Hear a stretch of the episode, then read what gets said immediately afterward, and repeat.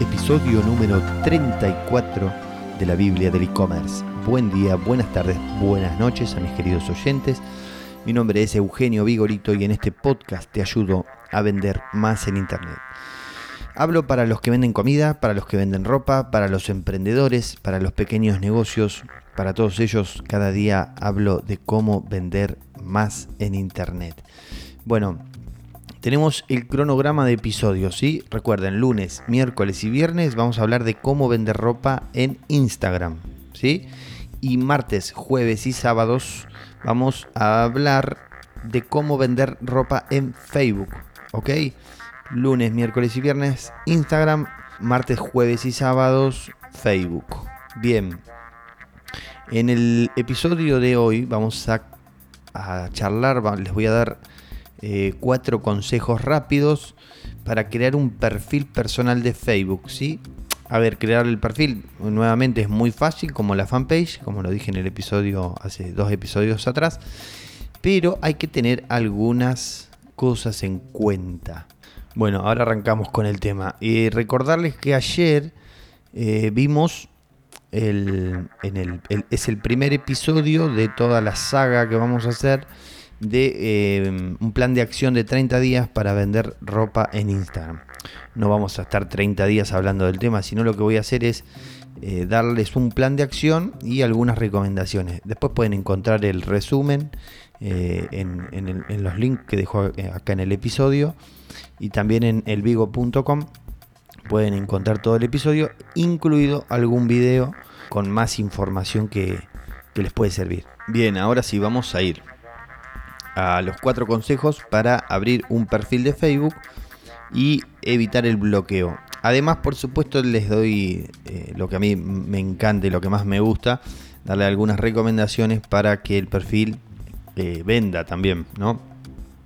Bueno, em, el consejo número uno, el nombre del perfil que vayan a tener, que no sea muy comercial, es decir, no vayan a poner eh, tienda cachito porque es muy, muy fácil de, que, de bloquearlo. O sea, eh, a Facebook le resulta muy fácil detectar que ese es un perfil comercial. ¿Por qué Facebook no quiere los perfiles comerciales? ¿sí? Los perfiles personales comerciales. ¿Por qué no los quiere? Porque en realidad el negocio de ellos está en que vos te abras una fanpage y pagues por la publicidad. Eh, la diferencia con el perfil y la fanpage es que el perfil tiene más alcance, o sea, podés llegar a más personas de manera gratuita y en la fanpage no, tenés que pagar. Por eso es que no les gusta eh, los perfiles comerciales. Bien, em, entonces, no utilizar nombres, nombres no eh, muy comerciales. Hay que poner algo más o menos. ¿Por qué? Porque tampoco le podemos poner Carlos Muñoz eh, el nombre este del gurú de YouTube me salió. Eh, no le podemos poner Carlos Muñoz y, no, dice nada. Eh, lo que yo recomiendo, por ejemplo, es ponerle Carlos Camisas. Si vendemos camisas, le ponemos Carlos Camisas. Si vendemos zapatos, podemos ponerle Mariana Zapatos. Si vendemos vestidos, le podemos poner Elena Vestidos. ¿sí? Eso es una práctica que, se utiliza mucho en, los que utilizan eh, perfiles para vender y sobre todo para publicar en los grupos o en el marketplace eh, usan esos, ese tipo de perfiles.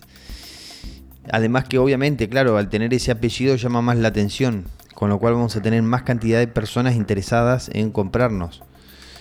Eh, bueno, el segundo punto, 50% de las publicaciones que hagan en, su propio perfil, háganlas privadas, ¿sí? 50% públicas y 50% privadas. ¿Por qué?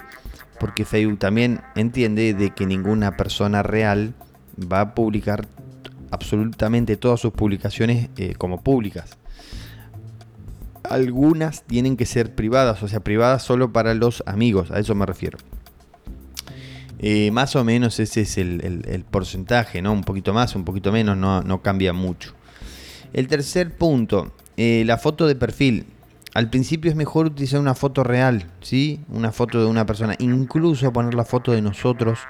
¿Por qué? Porque a veces Facebook te bloquea la cuenta y después te pide una foto del documento, ¿sí? Facebook sabe que las personas no, algunas personas no ponemos el nombre real completo en, nuestro perfil.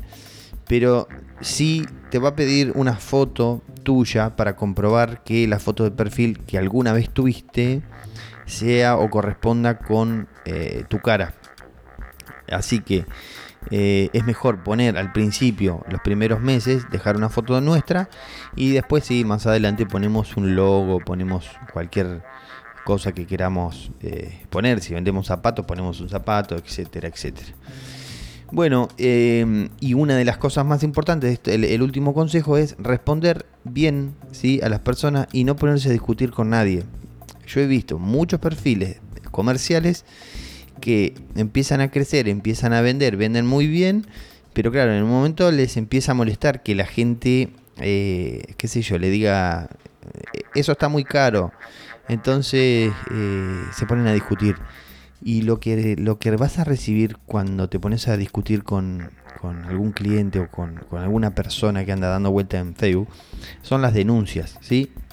Primero que la gente eh, te va a empezar a denunciar con el que te estás peleando o con la que te estás peleando, te va, te va a denunciar el perfil y te lo van a bloquear.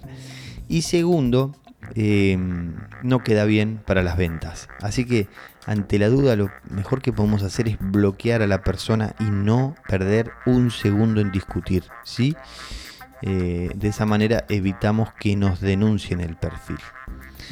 Bueno, hasta aquí amigos el programa de hoy. Estuvo, el episodio de hoy estuvo, me parece que estuvo bueno, cortito, al grano.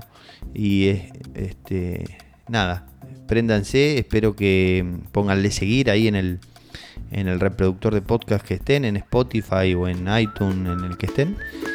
Y los espero el lunes en el próximo episodio de la Biblia del e-commerce. Que tengan buenas ventas. Chau, chau.